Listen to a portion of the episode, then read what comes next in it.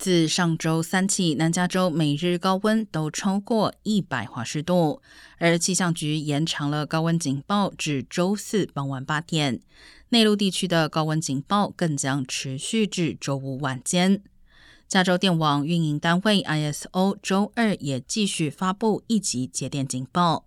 表示，虽然过去几天成功避免了分区轮流停电，但随着用电量持续攀升，呼吁民众进一步节省电力。部分用户在周一傍晚曾透过电邮或简讯收到二级警报，强调晚上六点半至八点是用电最高峰，如果不立刻减少用电，可能很快会开始分区轮流停电。